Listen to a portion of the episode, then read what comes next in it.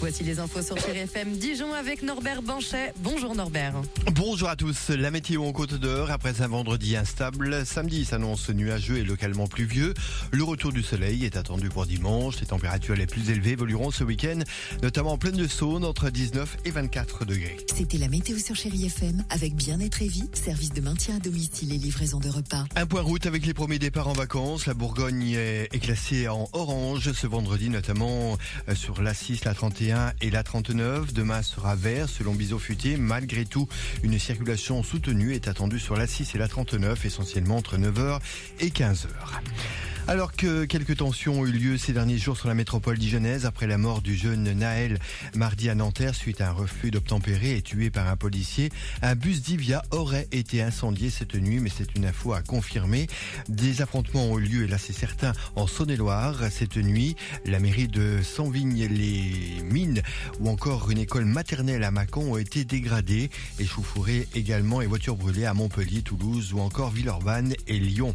Notez que le fonctionnaire de police de 38 ans a été placé en détention provisoire à la prison de la santé et mis à l'isolement. Son avocat va faire appel dès ce matin. Les cheminots étaient dans la rue hier à Dijon, tous s'opposaient à l'ouverture du trafic ferroviaire à la concurrence en Bourgogne-Franche-Comté. La ligne Dijon-Nevers, par exemple, serait gérée par un autre prestataire pour se faire entendre. Une centaine de personnes a manifesté devant le siège du conseil régional hier au moment où les élus abordaient le dossier. Le Tour de France cycliste s'élancera demain de Bilbao au Pays Basque et euh, sera de passage dans le Jura le 21 juillet pour une étape entre Moiran, Montagne et Poligny. La Côte d'Or sera représentée par l'un de nos fleurons, les cycles La Pierre.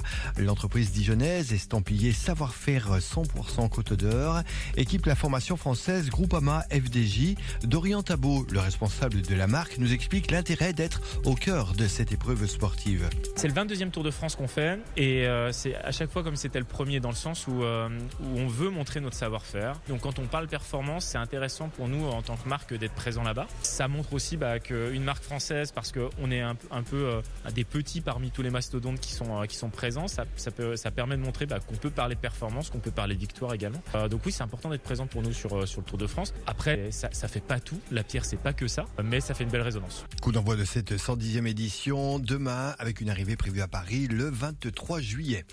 L'élection Miss France 2024 se tiendra à Dijon en décembre prochain. L'événement qui avait déjà eu lieu en 2013 se tiendra toujours au Zénith. Ce sera le 16 décembre précisément.